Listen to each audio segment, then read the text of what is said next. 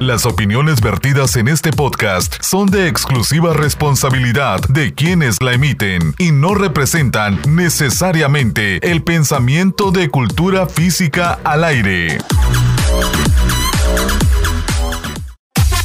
Bienvenidos a Cultura Física al Aire con Roger Maldonado, un programa hecho por cultores físicos para cultores físicos. Comenzamos.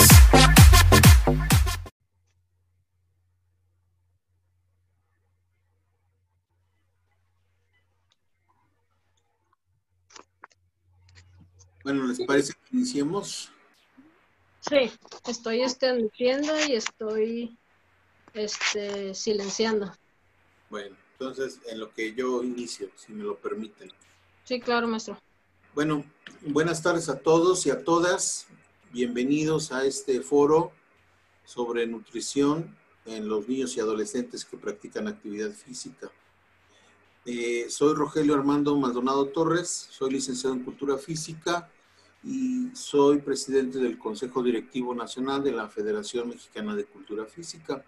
Somos una organización que se dedica a promover la cultura física y sobre todo a capacitar y actualizar a todas aquellas personas que se dedican a la cultura física, ya sea en la educación física, en el deporte, en la recreación o en la prevención y tratamiento de lesiones deportivas.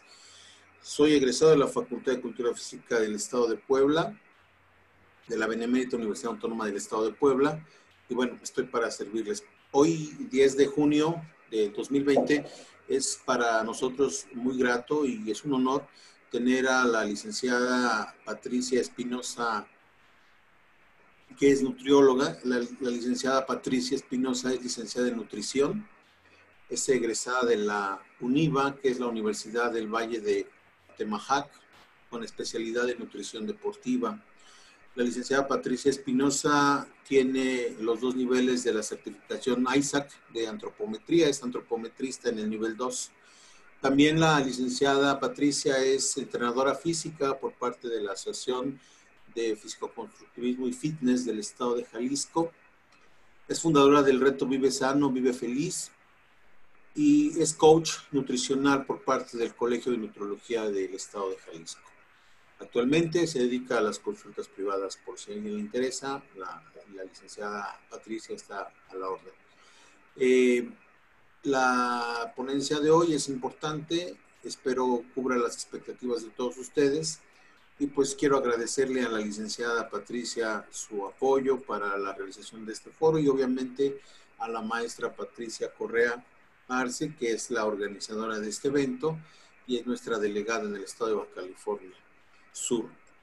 Sin más preámbulos, les agradezco nuevamente, les doy la bienvenida y los dejo con la licenciada Patricia Espinosa. Muchas gracias. Muchas gracias, maestro, por la presentación. Pues buenas tardes a todos, bienvenidos.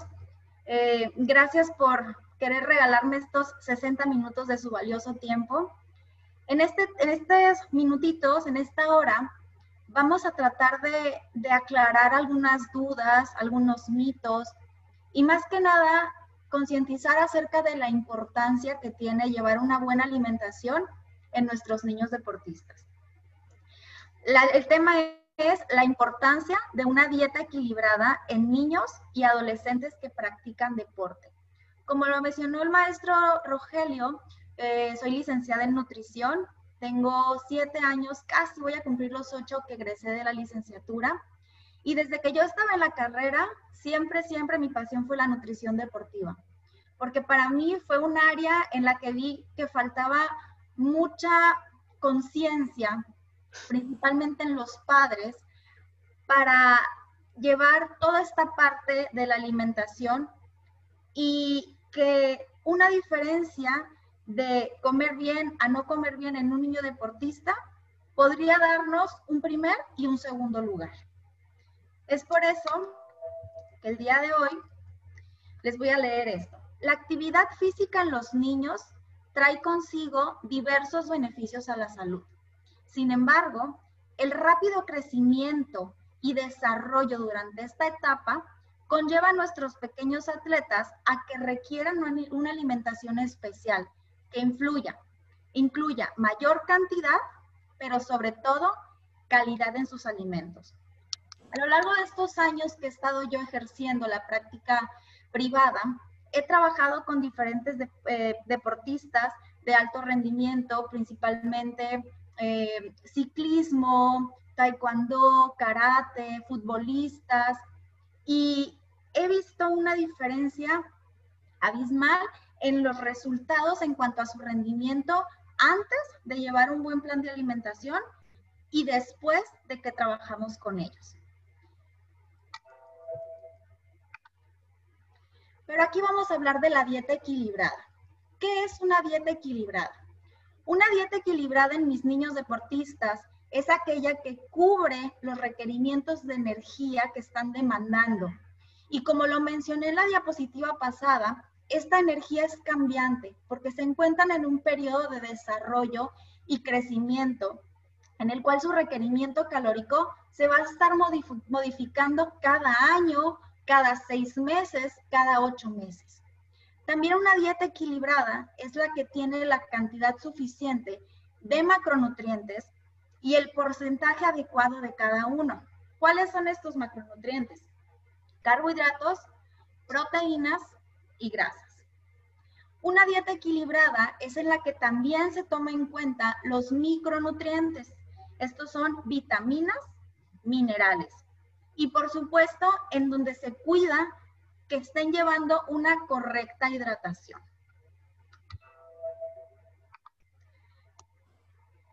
La actividad física y la correcta alimentación deben de estar en un equilibrio.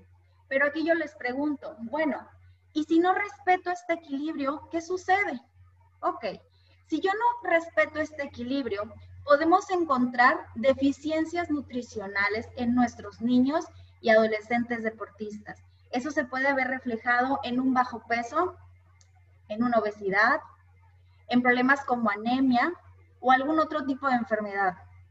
También vemos que tienen un bajo rendimiento deportivo y esto nos puede llegar a tener o provocar lesiones y fatiga. También podemos ver un cansancio excesivo, lo que nos va a provocar un bajo rendimiento escolar. Y por último, que a mí se me hace muy importante tocar este punto, es que también si no se respeta este equilibrio, podemos llegar al extremo de los trastornos de la conducta alimentaria.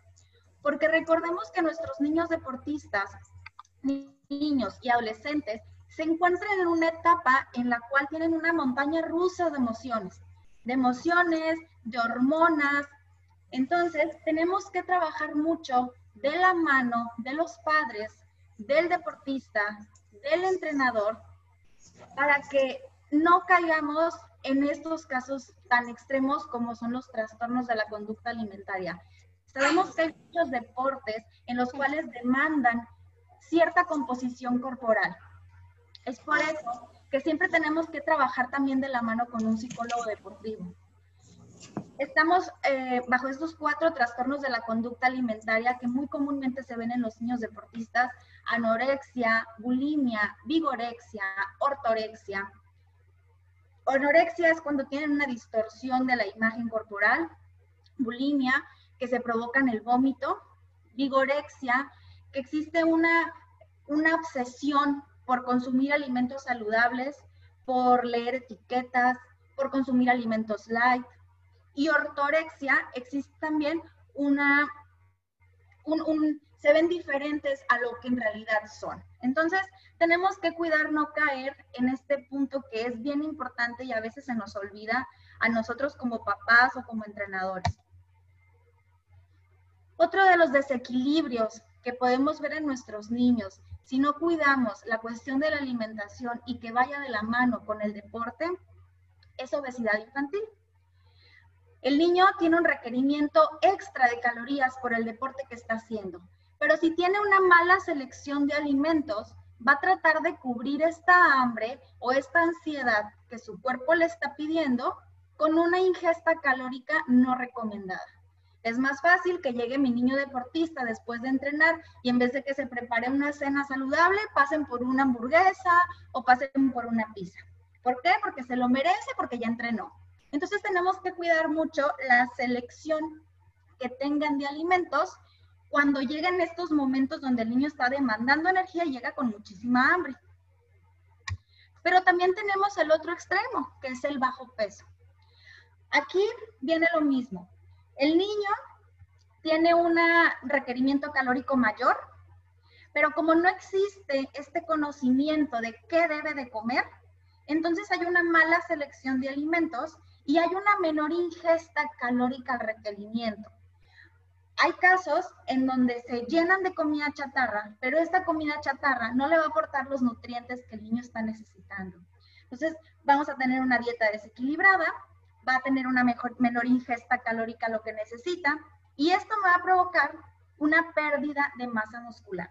Cuando nosotros no llevamos una dieta equilibrada o que cubra los requerimientos de los tres macronutrientes que les comenté al principio, podemos llegar a ver pérdidas en la masa, en la masa muscular. Si yo tengo pérdidas de masa muscular, entonces voy a generar una fatiga crónica. Esta fatiga crónica se va a ver reflejada al momento de entrenar, porque me voy a cansar más rápido, no voy a poder levantar los pesos que necesito, no voy a poder tener esa destreza, no voy a poder ser tan rápido. Entonces es algo bien importante que tratemos de cubrir todos los nutrientes que el niño está necesitando. Hay que recordar que mi niño deportista no nada más es deportista. Tiene una actividad escolar, tiene que cumplir un horario de clases, tiene que cumplir con las tareas que le están dejando en la escuela, tiene que cumplir con los trabajos que le están dejando en la escuela, tiene que tener concentración durante las horas que está en la escuela.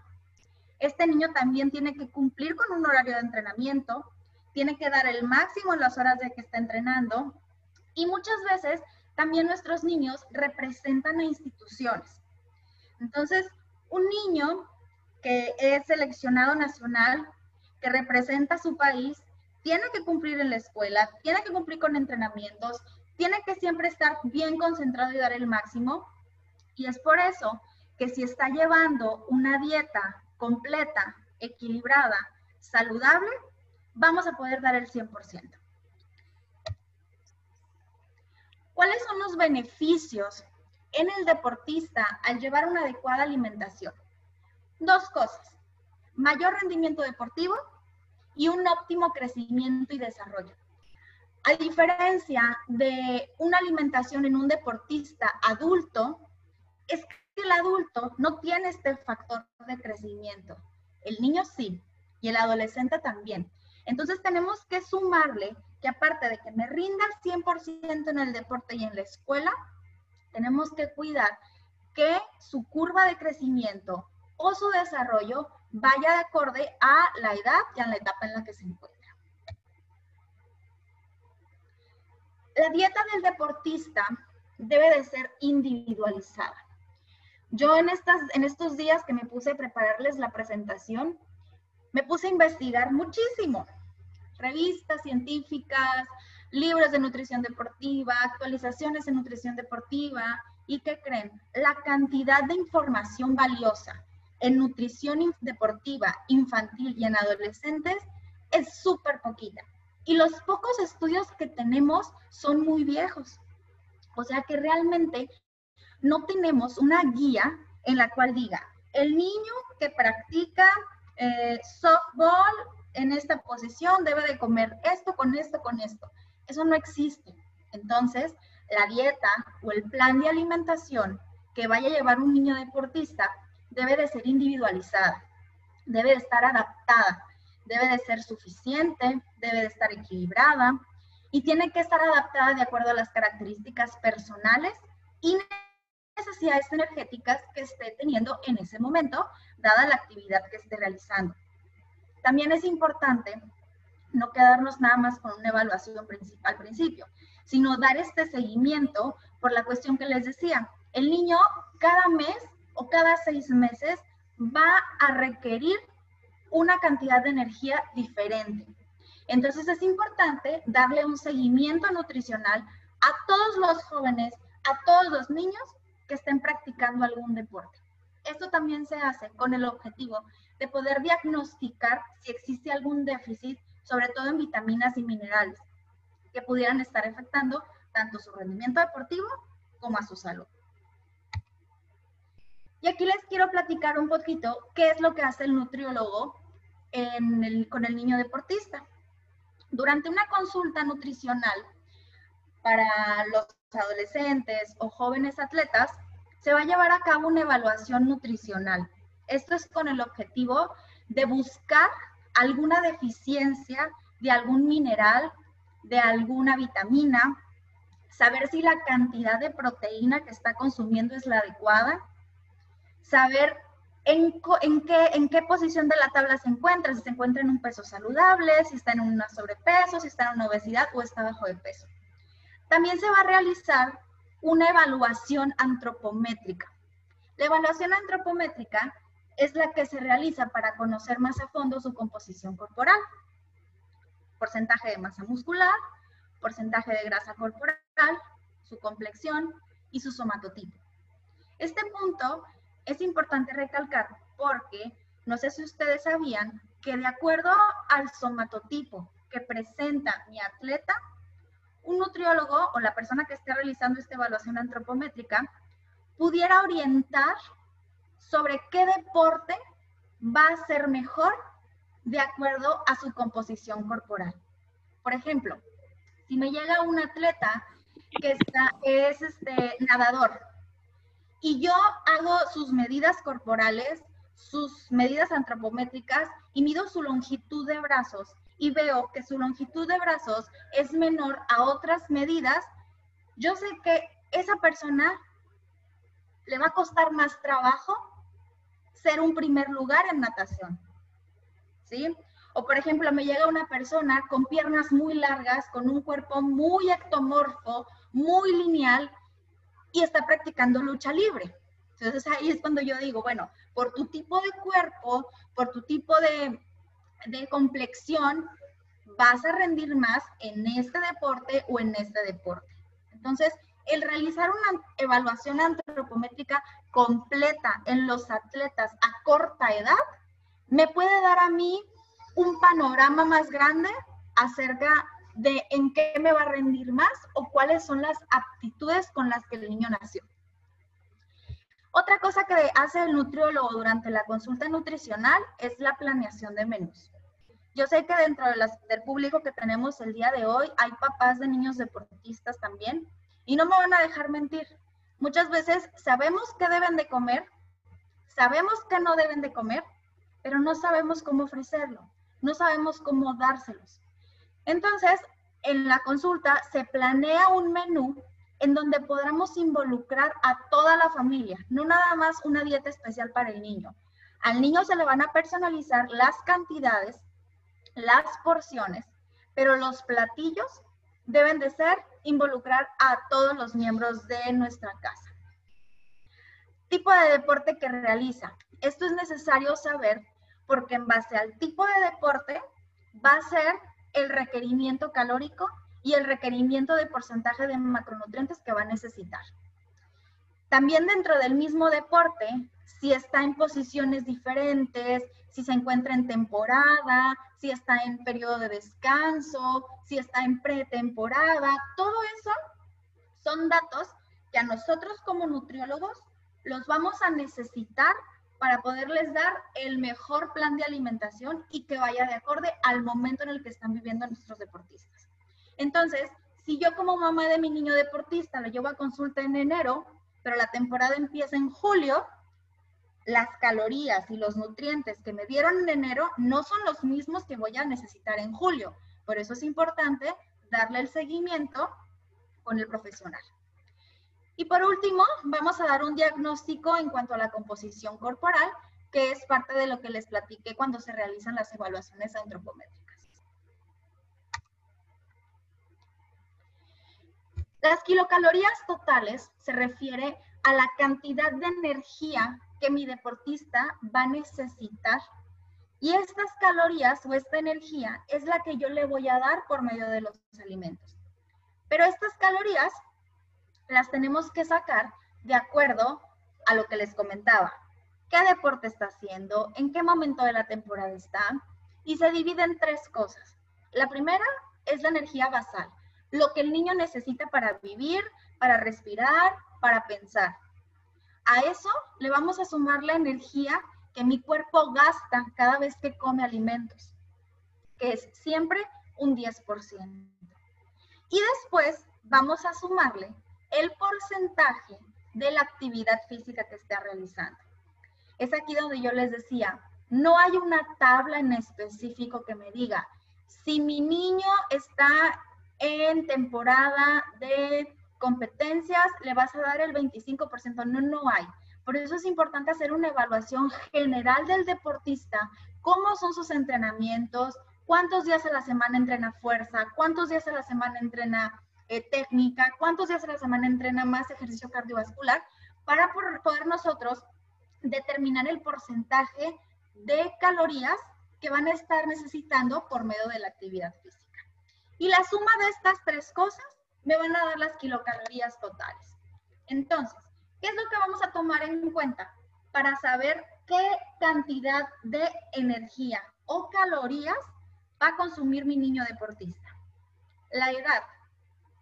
Número dos, la estatura, que también se encuentran en una etapa en donde de semana a semana ya crecieron un centímetro.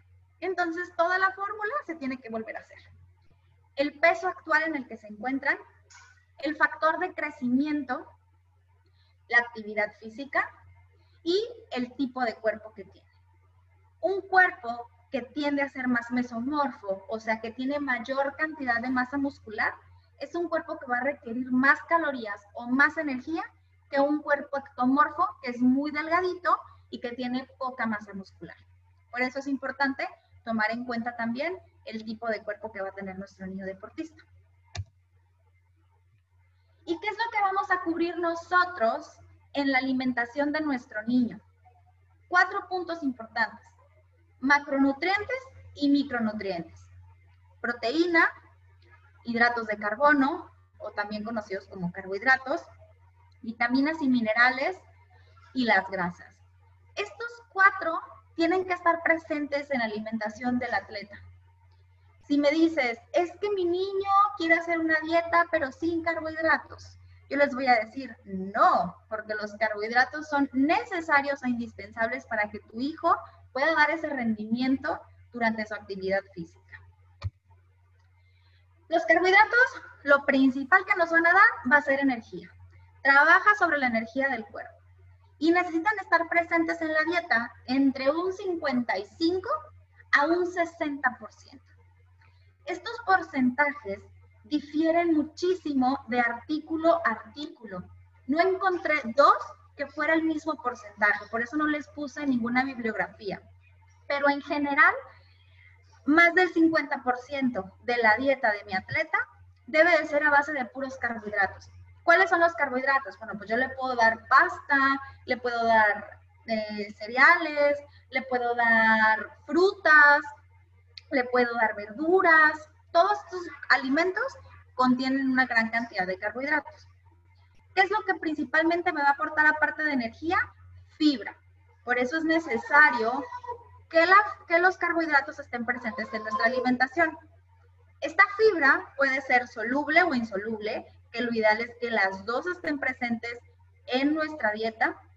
Y por último, nos va a aportar azúcar de rápida absorción. Por ejemplo, si estoy en una carrera de ciclismo y necesito recuperar un poco la energía, agarro un gel deportivo, agarro una fruta y me regresa la energía en un segundo. Ah, pues esto es parte de, los, de lo que hacen los carbohidratos en el cuerpo.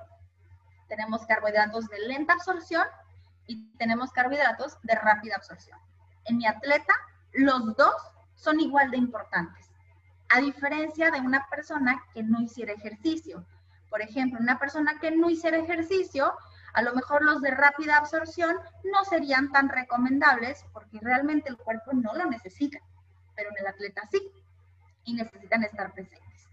¿Cuáles son de rápida absorción? Jugos de fruta, geles, mermeladas, jaleas, cajeta, etc. Las proteínas, lo principal que nos van a dar es formación y reparación de la masa muscular. La proteína no me genera energía, al menos que yo someta mi cuerpo a un estado en donde no hay carbohidrato. Entonces, cuando no hay carbohidrato, mi cuerpo empieza a generar energía por medio de la masa muscular. Pero aquí en el caso de nuestros niños atletas, como sí van a estar consumiendo carbohidratos, entonces mis proteínas, su tarea va a ser reparar esa masa muscular que estamos perdiendo y formar fibras musculares nuevas.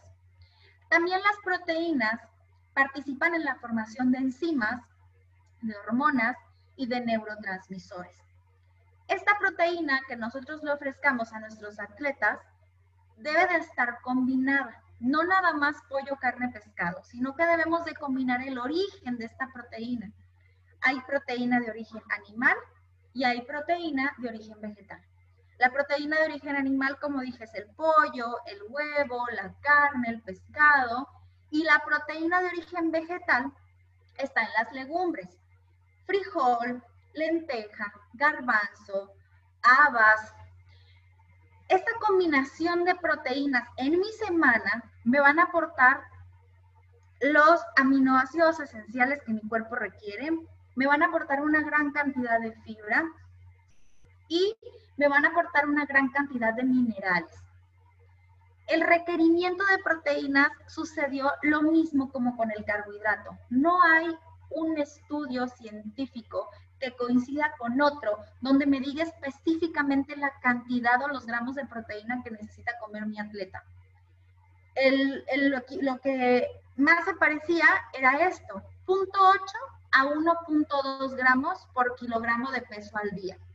Esto quiere decir que si mi atleta pesa 50 kilos, él debería de estar consumiendo aproximadamente 52 gramos de proteína al día. Para que se den una idea, un filete de pescado de 120 gramos tiene 21 gramos de proteína. Entonces hay que tener mucho cuidado con la proteína, porque pudiéramos estar dándole de más o pudiéramos estar dándole menos.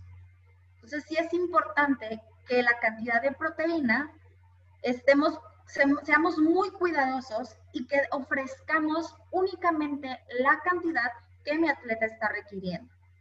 Si lo vemos en porcentaje, lo que nos va a aportar es entre 10 a 15% aprox. En atletas adultos es diferente. En, atletas adultos encontré eh, referencias científicas que se iban hasta los 3 gramos de proteína por kilogramo de peso al día, pero en niños no. En niños lo más alto que encontré fue 1.2. Por eso les quise poner aquí el rango entre 0.8 a 1.2. Todas las preguntas que les vayan surgiendo, chicos, me lo pueden ir anotando en mensajes y al final vamos a contestar, vamos a darle unos minutos para contestar todas las dudas que tengan, pero sí vayanlas anotando para que no se les olviden. Esta tabla que les pongo aquí son las proteínas que requieren los atletas dependiendo del deporte que hagan, pero esto no es en niños, esto es en adultos, pero quiero que se den como una idea de cómo, cómo se va la diferencia entre un deporte y otro. Por ejemplo, un Tour de Francia, que es lo que requiere más energía, estos están consumiendo hasta 3 gramos de proteína por kilogramo de peso al día. Sin embargo, un, por ejemplo, una gimnasta elite está consumiendo 1.4, o sea, la mitad en mujer. Em, en natación, 1.7, este, en judo 1.4. Entonces, se fijan, va como entre 1 a 1.7, 1.8 gramos de proteína. Y aquí está la tabla de la cantidad de proteína que contienen los alimentos. Si ya vimos que mi niño necesita de proteína al día 60 gramos, pues entonces yo voy a tratar de cubrir esos 60 gramos durante todo mi día, desayuno, comida, cena y proteína también que consuma entre comidas, como por ejemplo si yo como almendras, la almendra contiene proteína y son gramos que tenemos que contabilizar en mi día. Pero, por ejemplo, la carne de vaca, yo les daba el ejemplo del pollo. Aquí la carne de vaca dice que por 100 gramos me aporta 20 gramos de proteína un huevo por 100 gramos de huevo, que es lo equivalente a dos huevos, me va a aportar 12 gramos de proteína. La leche, 100 mililitros de leche, que es media taza, me va a aportar 3 gramos de proteína. Y las legumbres, como el frijol, la lenteja o el garbanzo, por 100 gramos, que es aproximadamente una taza, me va a aportar 20 gramos, que es muy igual a la proteína que me va a aportar el pollo, la carne o el pescado. La diferencia de la proteína de origen vegetal es que tenemos que consumir esa proteína combinándola con algún tipo de carbohidrato y de vitamina C para poder hacer la proteína de alto valor biológico. Esa es la única diferencia, pero si pudiera consumir una persona únicamente proteína vegetal o combinar proteína animal con vegetal. Es igual de saludable. El tercer grupo de macronutrientes son las grasas.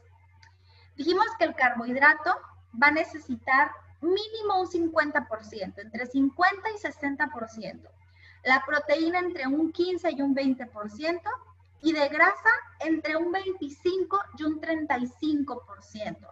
Fíjense que este grupo de alimentos me lo dejan fuera mucha gente.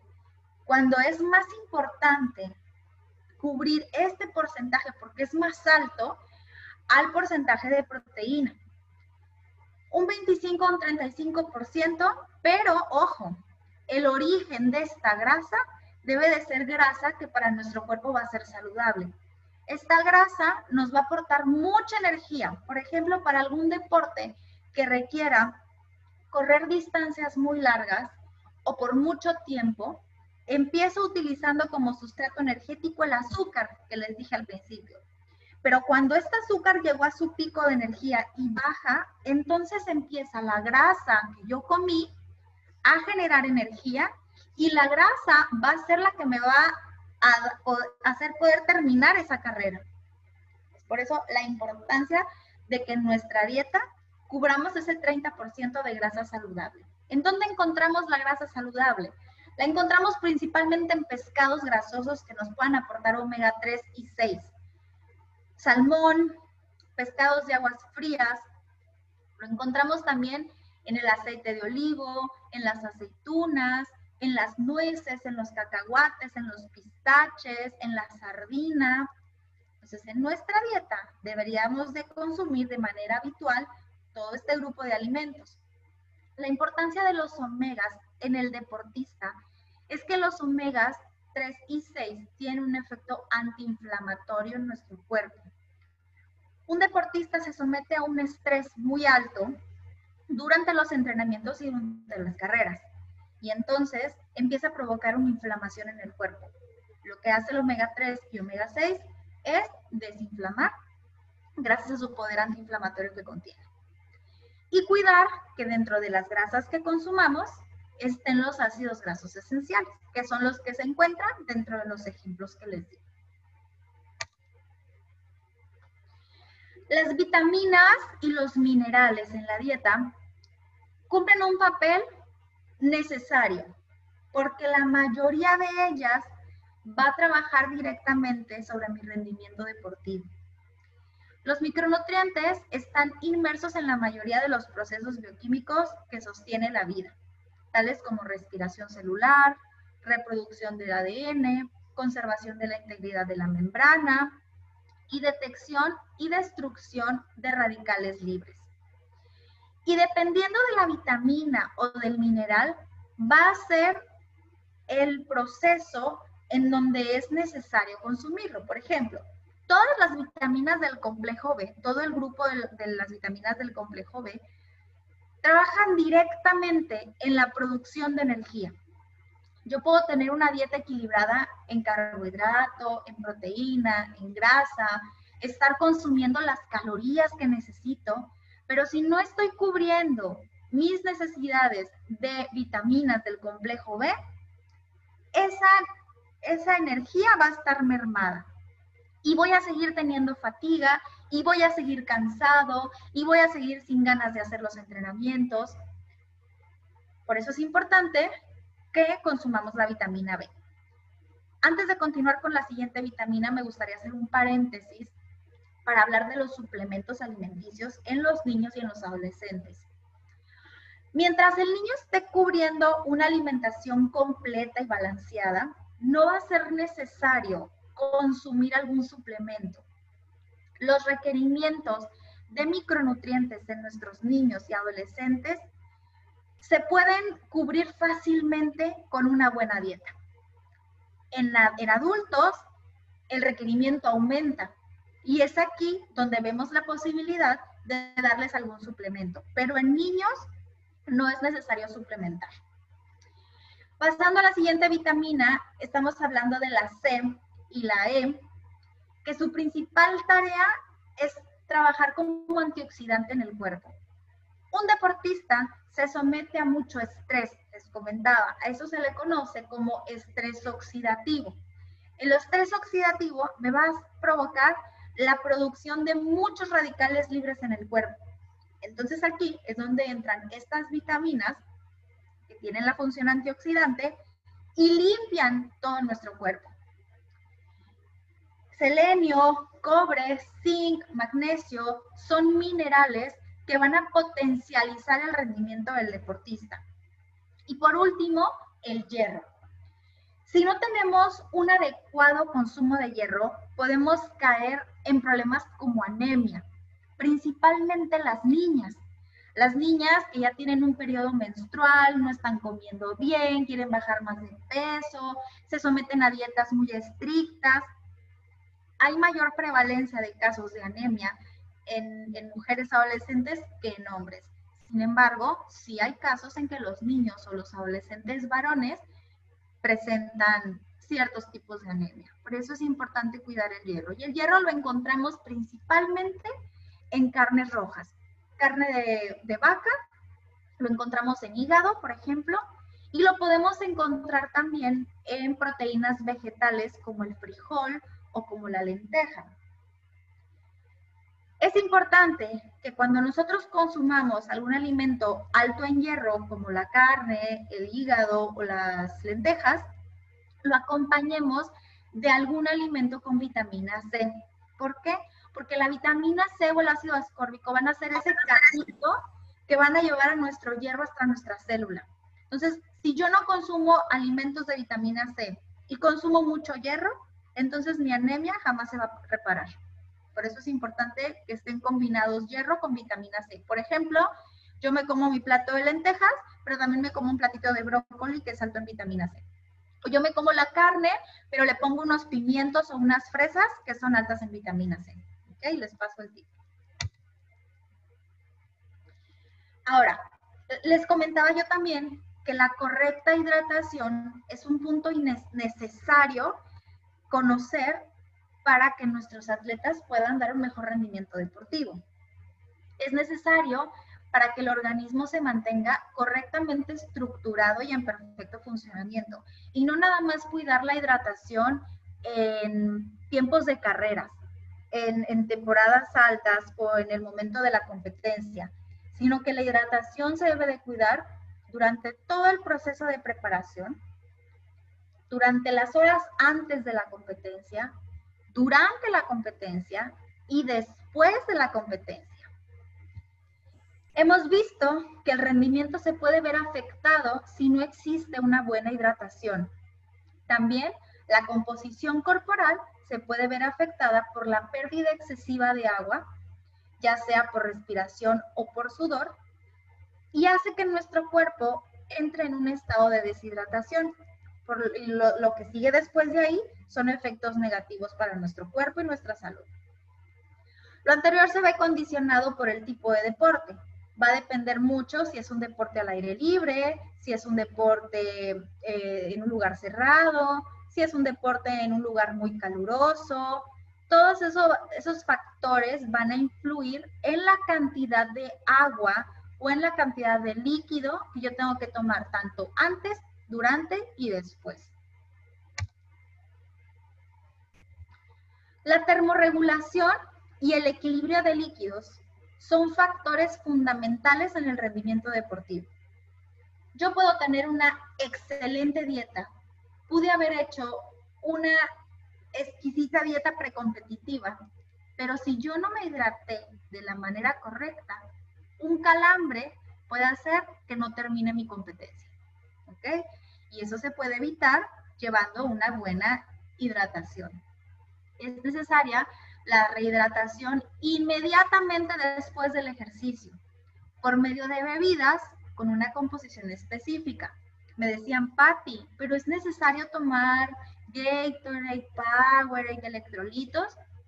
No me quiero meter con ninguna marca, pero hay momentos durante, que, que durante la competencia el cuerpo tiene pérdidas excesivas de agua, como les decía, puede ser mediante el sudor o la respiración, pero no nada más pierdes agua, pierdes sal, pierdes potasio, pierdes magnesio. Entonces ahí sí necesitamos reponer todos estos minerales por medio de electrolitos. ¿Qué marca vas a tomar? La que tú decidas, pero hay que cuidar que la, la marca o el producto que tú decidas tomar cubra estos electrolitos que tu cuerpo está necesitando. Si yo me hidrato únicamente con agua, entonces mi cuerpo va a seguir deshidratado y yo voy a seguir con mucha sed. Porque la sed es el primer síntoma de deshidratación en el cuerpo. De ahí me voy a sentir cansada y me voy a sentir débil. Me va a empezar a doler mi cabeza. Puede aumentar la temperatura corporal de mi cuerpo, la temperatura corporal, y de ahí lo que sigue son los desmayos. Entonces hay que cuidar mucho la forma en la que nos estamos hidratando durante la competencia, la forma en la que nos hidratamos después de terminar mi competencia y también cómo nos hidratamos durante los entrenamientos, porque a lo mejor el entrenamiento no, fue, no, no tuve tanta pérdida de agua o de sudor, entonces en ese caso no sería necesario tomarme un suero después de entrenar. Entonces hay que valorar mucho qué tanto sudaste, qué tan fuerte estuvo el entrenamiento, si me pusieron a correr dos cuadras abajo del rayo del sol, si nada más hicimos estiramientos en el salón. Entonces hay que tener en cuenta eso para poder determinar qué tipo de bebida es la que vas a utilizar para hidratarte. Aquí les pongo un protocolo eh, de cómo hidratarse durante la competencia. Antes de la competencia, estoy hablando de 24 horas antes de, hay que tomar entre 2.5 a 3 litros de agua durante esas, esa ventana de horas. Dos horas antes de la competencia, hay que tomar como máximo medio litro de agua. Esto es para promover una hidratación adecuada y darle el tiempo para que se excrete el excedente de agua y a la hora de la competencia no me estén dando ganas de hacer pipí. Entre 15 a 30 minutos antes lo máximo son 500 mililitros, entre 300 y 500. Y esto de preferencia debe de ser líquido frío, porque lo caliente va a provocarme uresis, o sea que me van a dar ganas de ir al baño. Y también tenemos que evitar el consumo de bebidas con cafeína desde cuatro horas antes de mi competencia. Pero me dicen, Patti, es que si yo me tomo un Red Bull, eh, voy a rendir más en el deporte porque me da más energía. Sí, pero también a media competencia vas a querer correr al baño porque te van a dar ganas de hacer pipí. Entonces hay que evitar bebidas con cafeína entre una a cuatro horas antes. Ahora quiero dejarles un poquito más claro de qué es una alimentación saludable para nuestros niños, para nuestros adolescentes, cómo podemos implementar esto ya en casa, en nuestra cocina, una alimentación saludable es la que es adecuada para el deportista. Es variada, o sea, no todos los días come lo mismo. Es completa, o sea que tiene todos los grupos de alimentos. Es inocua, no está libre de todos los agentes patógenos que lo puedan afectar. Es equilibrada, o sea que cubre los requerimientos de porcentajes de cada macronutriente y es suficiente. O sea, el niño no se queda con hambre, no le duele la cabeza, no trae ansiedad por comer. Todos los platillos deben de contener tres nutrimentos, que son los que platicamos. Carbohidrato, proteína y grasa buena. ¿En qué cantidades? Pues las cantidades es la que la nutrióloga te va a decir por medio de la evaluación que te haga en tu consulta nutricional no se puede dar en específico, todos los hombres van a consumir 200 eh, gramos de pollo en la comida. No, no, no, porque esto va a, a ser diferente de acuerdo a los factores que platicamos anteriormente. Pero esto sí, todos los platillos deben de tener los tres grupos de alimentos. También un platillo saludable es el que cumple con las características del plato del bien comer. Ahorita se los voy a enseñar. Y lo ideal sería que el plato saludable sea tres completos y dos colaciones. Estas colaciones pueden meterse durante los entrenamientos, antes de entrenar o después de entrenar. Muchas veces el entrenamiento es por la tarde, entonces el niño sale de la escuela a las 2, come a las 3, a las 4 está entrenando, a las 6 sale del entrenamiento y hasta las 9 le sirven de cenar. Entonces entre las 6 y las 9 pudiéramos meter ahí una colación. No existen los horarios en específico, pero para que se den una idea, el punto es no dejar muchas horas sin darle energía a nuestro cuerpo. Y más si es un día donde estás yendo a la escuela, donde estás jugando en la escuela algún deporte, donde aparte llegas a tu casa y después te vas a entrenar. Entonces hay que mantener a nuestro cuerpo lleno de energía. Este es el plato, no es el plato del bien comer, porque el plato del bien comer es la guía que tenemos en México. A mí me gusta más esta, que es la guía de Canadá. Eh, la mitad del plato, así como lo usa este plato, así me encantaría ver los platos de todos ustedes cuando se sientan a comer. La mitad del plato tiene las, tiene las verduras y las frutas combinaditas. Y la otra mitad del plato se divide en dos partes. En un cuarto ponemos proteína, que puede ser proteína de origen animal, como muestra la imagen, carne, pollo, huevo, pescado, pero también combinamos lo que es proteína de origen vegetal. Si se fijan en la imagen hay nueces, hay frijol, hay garbanzo. En el otro cuartito ponemos los carbohidratos. Aguas con los carbohidratos, porque hay que tratar de elegir carbohidratos integrales y lo más puro posible hay mucha diferencia entre una rebanada de pan bimbo integral a una papa al horno. Los dos son carbohidratos, pero el pan está hecho a base de harina, tiene colorantes, tiene azúcar, tiene químicos y la papa pues no tiene nada, puro almidón natural. Siempre traten, si tienen la posibilidad de elegir entre una y otra, traten de irse siempre por lo más natural y más puro. Estas dos diapositivas que siguen, se las pongo para que más o menos se den una idea acerca de las porciones y qué cantidad de energía me va a proporcionar. Por ejemplo, la fruta. Una porción de fruta, que sería lo equivalente como a una taza de fruta picada o una pieza del tamaño de mi puño, me va a proporcionar aprox 60 calorías. En un atleta adolescente de alto rendimiento, está consumiendo aproximadamente unas 2.800, 3.500 calorías. Dos pizzas dominos grandes familiares tienen más de 5.000 calorías, para que se den una idea. Ok, entonces la fruta, una porción me va a aportar 60 calorías. Para un adolescente deportista debería de estar consumiendo aproximadamente de 3 a 4 porciones de fruta. Verdura, es el grupo de alimentos que menos energía me va a proporcionar. Sin embargo, es el grupo de alimentos que más vitaminas y más minerales me va a proporcionar, por eso siempre hay que consumirlo. La proteína eh, o los alimentos de origen animal nos aportan por 120 gramos unas 225 calorías aproximadamente y una porción de cereal que sería como una tortilla de maíz me va a proporcionar 70. Una dona de chocolate me va a proporcionar 345. Vean la diferencia entre una, una rebanada de pan integral y una dona de chocolate. ¿Sí?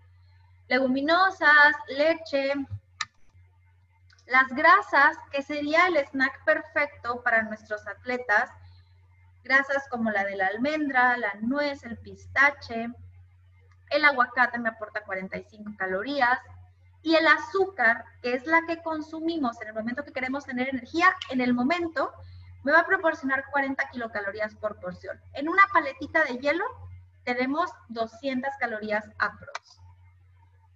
Y les comentaba yo que no hay un horario fijo o específico que deberían de seguir todos los deportistas. Esto es un ejemplo. Si mi niño va a la escuela de 7 de la mañana a 3 de la tarde, pues bueno, entonces de a 2 de la tarde, perdón, yo puedo meter un desayuno antes de ir a estudiar. Que no se lo salten. Desayuno, una colación a media mañana, mi comida llegando de la escuela, una colación o snack durante el entrenamiento o terminando el entrenamiento y mi cena máximo a las 9.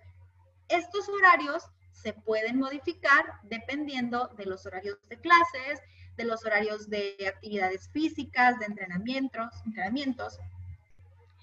Y otra cosa a la cual nos enfrentamos es que a lo mejor nosotros como papás sabemos qué darles, pero los niños no quieren comer.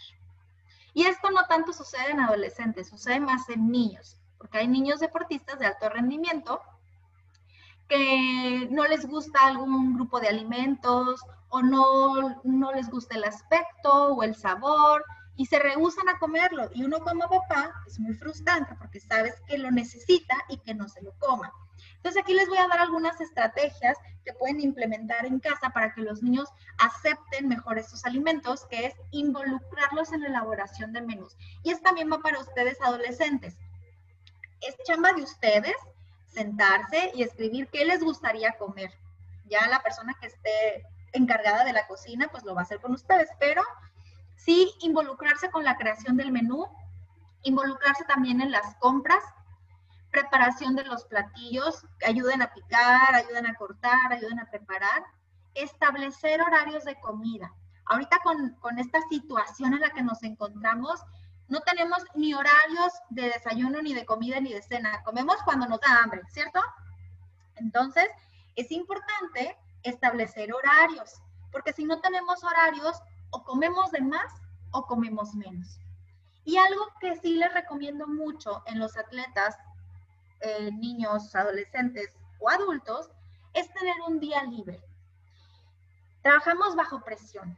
Tenemos la presión del deporte, tenemos la presión de la beca, tenemos la presión de la escuela. Entonces, podemos darnos esa libertad un día de la semana de comer algún alimento que a lo mejor se salga del equilibrio de calorías, del equilibrio de nutrientes, pero es que nos haga sentir bien, que nos haga sentir a gusto con lo que estamos haciendo. No es un premio, es más que nada tratar de no ser tan obsesivos ni con la dieta, ni con el entrenamiento, tratar siempre de mantener un equilibrio entre todas las áreas de, la vida en la que están pasando en ese momento. Entonces, el día libre o cheating day es algo que recomiendo mucho. ¿Cuáles son los errores que estamos viendo principalmente en la alimentación de los atletas? Existe una mala organización de comidas, existe un exceso de grasa saturada porque salgo de entrenar y paso por una hamburguesa porque es más rápido. Existe un exceso de sal por el alto consumo de productos industrializados. Como tengo un, un, requerimiento tan grande de calorías, pues si me como un paquete de galletas, si me como unas abritas, si me como unas papas fritas, pues no voy a engordar. Pues no, pero la calidad de los alimentos que están consumiendo les van a traer consecuencias a la larga. Eh, no comen casi pescado, entonces hay un déficit de omega 3, de grasas buenas, no comen fruta y también no consumen cantidades necesarias de productos lácteos. Y en los productos lácteos como la leche, el yogur y el queso, encontramos principalmente en yogur probióticos, que son necesarios también para el rendimiento deportivo. Encontramos una gran cantidad de proteína de buena calidad y encontramos también vitaminas como por ejemplo la vitamina D o la vitamina E que la necesitamos. Entonces, es necesario meter fruta, meter pescado y meter esas porciones de lácteo en la dieta. ¿Cómo podemos mejorar todos estos errores? Pues bueno, realizar una alimentación variada, aumentar el consumo de fibra en nuestros alimentos, consumir por lo menos una porción de lácteo al día, esto es leche, yogur o queso, controlar el consumo de azúcares, comida chatarra, tratar de limitarla y tener una dieta abundante en líquidos, principalmente agua natural. Nada de que jugos, refrescos, no, agua natural. Y para poder obtener el 100% en nuestros niños y adolescentes atletas, tenemos que tener un buen entrenamiento estructurado, ir de la mano con mi nutriólogo, tener una buena nutrición, tener una dieta equilibrada, tener una dieta completa, tener un descanso óptimo, porque también se me quedan mis adolescentes hasta las 3 de la mañana en el celular, cuando se tienen que levantar al otro día a las 6 o a las 7 y andan todos cansados durante el día. Y si yo sumo estos tres elementos, yo voy a obtener mi 100% en el atleta. Para finalizar, me gustaría terminar con esta diapositiva que dice, una buena alimentación puede marcar la diferencia entre un primer y un segundo lugar.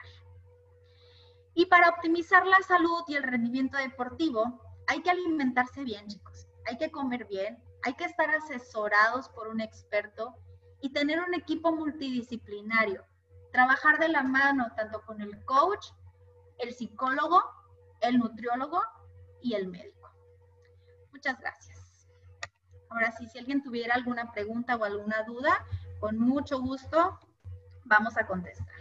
Bien, si quieres te las paso, Pati. Este, te voy a leer la pregunta porque hay algunas aquí muy interesantes. Eh, pregunta, ¿cómo se puede calcular el agua que debemos tomar?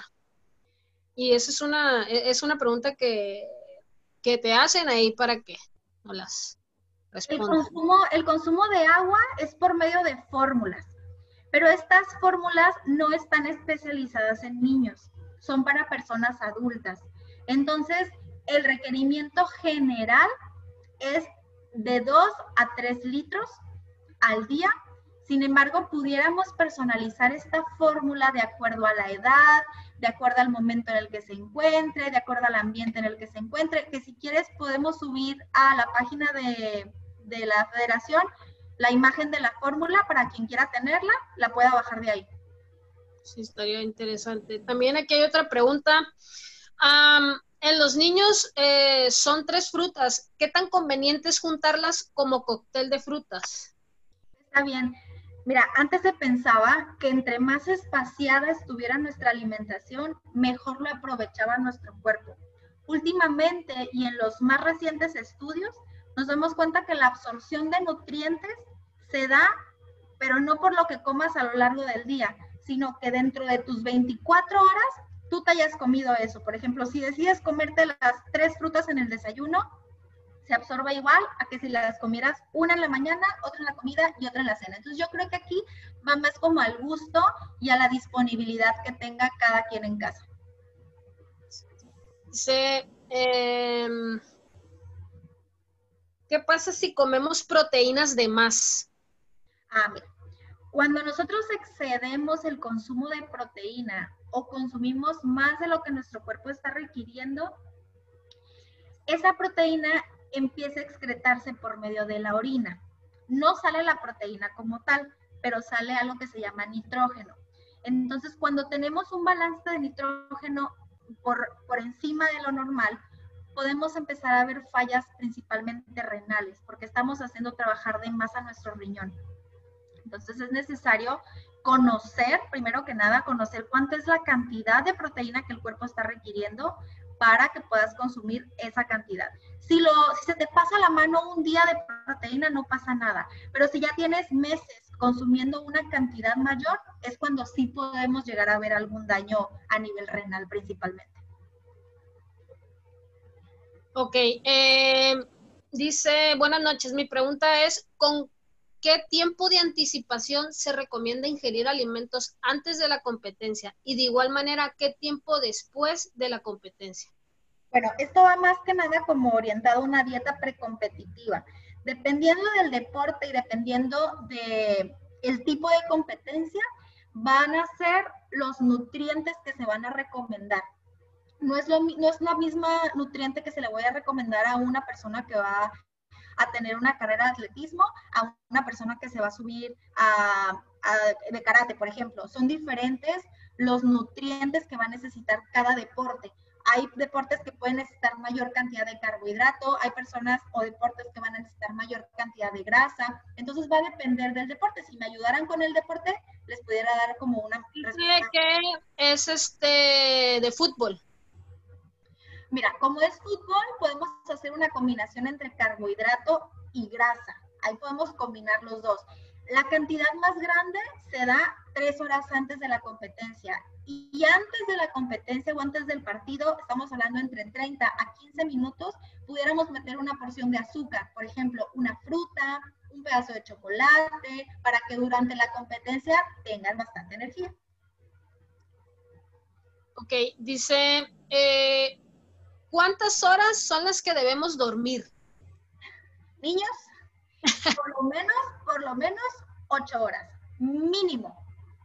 Entre 8 a 12 horas son las horas de que un niño necesita para reponer todo lo que gastó durante el día y también porque en la noche es cuando se da el factor de crecimiento. Un niño que no está durmiendo las horas adecuadas, empiezas a ver una, una baja en la curva del crecimiento. No empiezas a crecer, te detienes. Entonces eso es un, indicador. mañana a 10 de la noche, ¿no? Porque si les dices 8, van a decir, ah, me dormí a las 2 y me levanté a las 10, la nutrióloga dijo que eso estaba bien. Así lo van a agarrar, ¿no? Pero se supone que debe de ser más o menos que 9 de la noche, 10. Entre 8 a 10 de la noche, porque también en la noche sucede algo que, que son, se le llama ciclos circadianos, que es cuando nuestras hormonas empiezan a trabajar. Y estas hormonas empiezan a trabajar desde que se mete el sol. Entonces, cuando se mete el sol sería la hora indicada para que todos en un mundo perfecto nos fuéramos a dormir. Sí, eh, hay otro de eh, Julio César Méndez, te pregunta, ¿qué cantidad de blanquillos es la recomendada al día para un niño de 6 a 7 años? Y va a depender de la cantidad de proteína que tú necesites. La selección de alimentos que tú tengas va a ser a tu gusto. Tú pudieras comerte los 40 gramos de proteína en puros huevos o poder combinar esa proteína entre huevo, carne y pescado. Si la pregunta va más orientada a la cuestión del colesterol por la yema del huevo, la recomendación sería que máximo al día te comieras dos huevos completos. Si tú quieres comer más de dos huevos, entonces la recomendación es que fuera pura clara. Sí, este, bueno, ya, ya no tenemos más preguntas aquí, aparte pues eh, se acorta más el, el, el tiempo este, otra cosa eh, que es bien importante y que yo quiero recalcar aprovechando que está una experta en esto, yo soy, yo conozco lo básico, pero Patti es experta. No, eh, no debemos de tomar la dieta de alguien más. Eso es bien importante. Es que mi primo está de mi tamaño y pesamos lo mismo y le saqué copia de su dieta y la voy a hacer junto con él. Es, cada quien necesita cosas diferentes. ¿Sí? No copien las que ven en el... Es que aquí en el internet dice que van a salir cuadritos y, y, este, me van a salir cuadritos y me voy a poner bien fuerte con esta dieta que cada quien necesita un especialista en nutrición, como necesita un entrenador, como necesita... Entonces eso es, muy, muy, muy importante que, que, que, tomen en cuenta todos. Podemos... Hay una pregunta de, eh, eh, es una alumna mía que te pregunta, Pati, que si puede comer granola. Sí, no hay ningún problema. Nada más que cuando compren granola, cuiden que sea sin azúcar. Y si la hacen ustedes, la pueden endulzar con miel de abeja o con algún azúcar más cavado o más natural. Complementando un poquito tu comentario, así es, ustedes si pusieron atención en mis diapositivas, se dieron cuenta que son muchos factores los que van a determinar qué tipo de dieta es la que ustedes necesitan. Es muy difícil encontrar una persona que sea 100% compatible con sus necesidades, entonces esa persona sí pudiera llevar su misma dieta. Pero son demasiados factores los que hay que personalizar para poder determinar la mejor nutrición o la mejor dieta para ustedes en el momento de competencia que se encuentren. Sí, y, lo más importante es, son deportistas y quieren ser buenos, tienen que eh, aprender a alimentarse y e ir con un nutriólogo, siempre lo he dicho, ah, mm, una dieta no es, me voy a poner delgado, una dieta no es para, puedes estar delgado, pero necesitas saber alimentarte, o no tiene que ver muchas veces la composición. Es que ¿para qué voy a ir si yo no estoy gordo? Mm, no tiene que ver eso, pues tienen que entender que tienen que aprender a cuidar porque es como su gasolina. Si comen bien, le van a pegar durísimo al entrenamiento, a las condiciones, a los resultados. Si no comen bien, pero están delgados, van a mm, ser un promedio, pero pudieran ser más. Pues entonces, eh, y lo dice aquí la experta en nutrición, yo eh, conozco lo básico, pero eh, Patti es este aquí experta en, esto. Eh, no sé si alguien tenga más, otra, otra, este, pregunta. ¿Alguien más que quiera saber algo? También este, Patti Espinosa está en La Paz. Este, yo trabajo con, pues he trabajado con ella y, y, pues al que guste el contacto lo vamos a subir a la página de la federación o puede contactarse conmigo y para que empiecen pues a, a, aprender a alimentarse, ¿no? Porque ahora con esto de la pandemia y del COVID, los que, los que mejor van a sobrevivirlo, porque esta es la primera pandemia, yo presiento que van a venir más. Y los que más van a sobrevivir son los que tengan una mejor forma de alimentarse, y de cuidarse. ¿Ok? No sé si alguien tenga más, alguna duda más. Si no, este, pues, ¿con cuánto tiempo de anticipación se debe comer antes de un entrenamiento? Oye, sí, es muy interesante pregunta. Con esta pregunta cerramos ya para, para terminar el, la plática con Patti. Si es una comida fuerte, por ejemplo, si es tu desayuno o comida, lo ideal sería tener por lo menos una hora para que se lleva a cabo el proceso de digestión. Si es un snack, te lo puedes comer 15 minutos antes de empezar a entrenar. ¿Sale? pues, pues mucho gusto y espero les haya gustado la plática, espero hayan aprendido mucho. Cualquier duda estoy a sus órdenes y este, gracias Patti por prestarme el espacio, gracias maestro Rogelio por brindarme este espacio con estos jóvenes y mucho gusto y estamos en contacto. Vamos a hacerle llegar a Patti su, su, su, reconocimiento por, por Ahí, por ahí creo que lo, subí como imagen al chat, no sé si se puede ver. No lo podemos entregar de manera física, pero bueno, se lo hacemos llegar de manera electrónica. Y, ahí en el chat lo, subí, lo subí, no sé si se puede ver la imagen. Es un, es un breve reconocimiento que le hace la Federación de Cultura Física a la licenciada Patricia por su participación en el, en el foro virtual sobre nutrición eh, en jóvenes, niños y jóvenes que se dedican a la actividad física y al deporte. De verdad, estoy muy agradecido, este, licenciada Patricia, maestra Patti, las dos, las dos son Patricias, este, muy, muy agradecidos por el apoyo y obviamente a, todos los asistentes que se mantuvieron de manera permanente en el, en el foro, interesados en esta plática que realmente es importante algo que comentaba la licenciada Patricia es muy cierto. Nosotros rápidamente comento, nosotros traemos un proyecto donde buscamos modificar en esencia todo el contenido de lo que tiene que ver con la educación física. Algo bien importante que comentó la licenciada Patricia es que eh, nosotros como educadores, como educadores físicos, debemos de orientar al, al niño, en este caso al niño, para que adquiera las habilidades motoras necesarias para su desarrollo en la vida. Y a través de ese desarrollo de habilidades motrices, detectar en función de su somatotipo, como bien lo comentó, para qué son aptos los, los niños en un futuro. Es decir, no todos los niños van a ser atletas de alto rendimiento, pero sí es importante que después de una edad eh, de después de las fases de desarrollo motor, la fase fina y la fase gruesa, ellos puedan ser personas que coordinen, que, tengan equilibrio, es decir, que tengan una vida saludable, una vida digna. Eh, pero habrá quienes se dediquen a algún deporte y entonces esa función del educador físico es entregarle al papá, al niño y decirle, aquí está Juanito, Juanito por sus habilidades motoras y por su antropometría, por su somatotipo, va a ser un excelente basquetbolista. Si usted quiere que el niño sea futbolista, si usted quiere que el niño sea voleibolista, bueno, no tiene las cualidades, pero puede ser un excelente basquetbolista. Y entonces ya el papá sabrá si desarrolla en el niño esas habilidades o ese deporte. Eso es bien importante y yo creo, yo creo que en México no estamos haciendo esa función.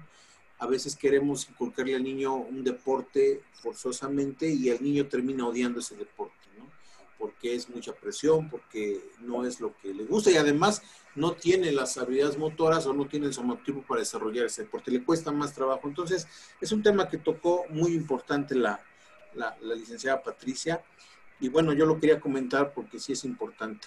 Les agradezco mucho a todos. No sé si hay algún comentario, un comentario que quieran hacer para cerrar el tema. Pues parece que no. De verdad, este, licenciada Patricia Espinosa, muchas gracias. Eh, maestra Patricia Correa, muchas gracias. Gracias a todos ustedes. Le, le, hacemos llegar el reconocimiento a la licenciada Patricia. Y bueno, si alguno de los compañeros presentes en la charla quiere una constancia, este, ahí les puse en el correo, en el chat, se comunican al WhatsApp para que nos den su nombre y les podamos hacer llegar la, la constancia de manera electrónica. Muchísimas gracias a todos, que tengan una excelente tarde y seguimos en contacto. Gracias. Gracias. Hasta Gracias. luego. Hasta luego. Muchas gracias.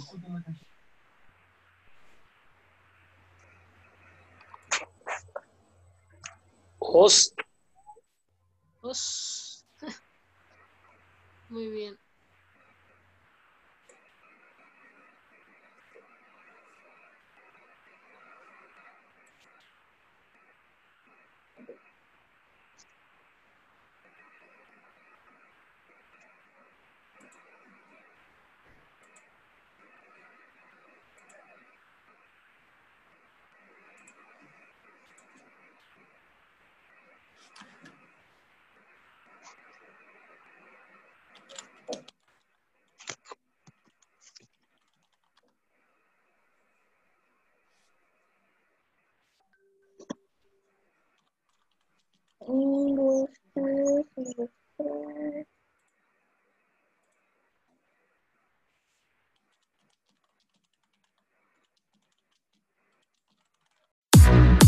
Las opiniones vertidas en este podcast son de exclusiva responsabilidad de quienes la emiten y no representan necesariamente el pensamiento de cultura física al aire.